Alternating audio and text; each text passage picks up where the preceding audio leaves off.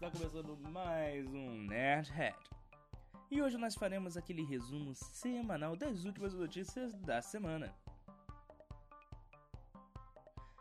E para começar, espiões da China e do Irã tentam hackear campanha de Trump e Biden. É. E o pior de tudo, utilizando uma versão falsificada de um antivírus. Em especial o McAfee. McAfee. McAfee. Nunca sei como se pronuncia isso. A trama foi descoberta pela gigante da tecnologia do Google, né? A gigante da tecnologia Google, que, convenhamos, pela quantidade de servidores que eles têm no mundo, pela quantidade de funcionários e analistas, até compreensível que foi eles que descobriram. Foi reportado às autoridades no dia 19 e, pelo que parece, nenhum dos dois candidatos foi afetado pela tentativa de hacker do Irã e da China. A segunda notícia da tecnologia não podia deixar de ser Apple sem carregador, sem fone de ouvido, sem nada. Infelizmente, nós não vamos nos aprofundar muito, porque eu já fiz um. Eu já fiquei 15 minutos falando sobre isso na semana passada, então o link estará aqui no post.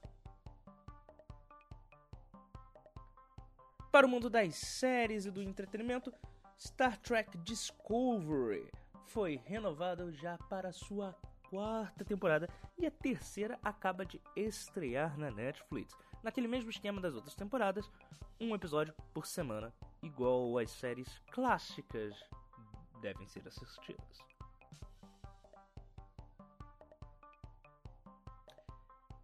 Indo para o cinema, Michael B. Jordan, famoso por Creed Pantera Negra, fechou o contrato com a DC, com a Warner, para produzir o filme do super-herói Shot Estático Super Shot. Aquele personagem que só de pensar daquela fominha e vontade de almoçar, assistiu o seu Bom Dia e Companhia na calma e no lá.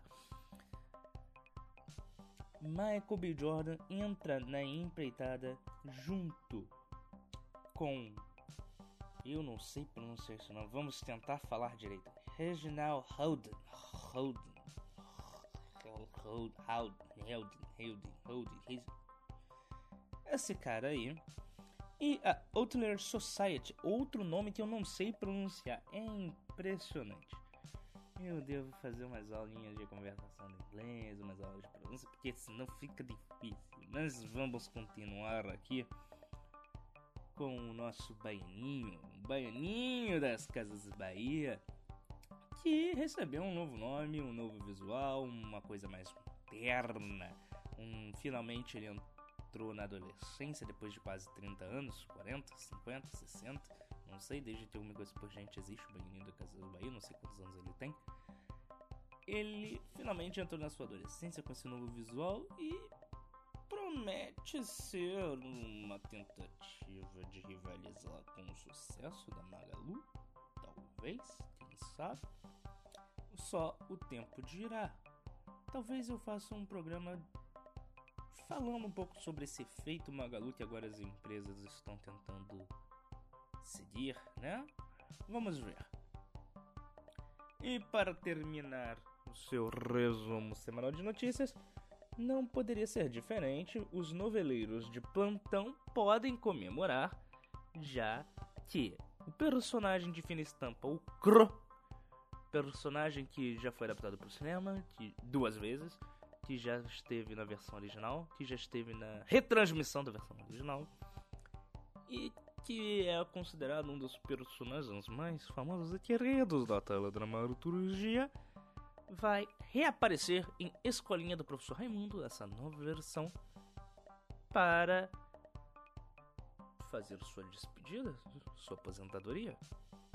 Provavelmente sim, provavelmente não. Cada site de notícias que eu entrei tinha uma informação diferente. Então vamos esperar a trama para saber o que vem por aí. Ok? Estes foram as principais notícias da sua última semana. Então, espero vocês nos próximos episódios do Nerdhead.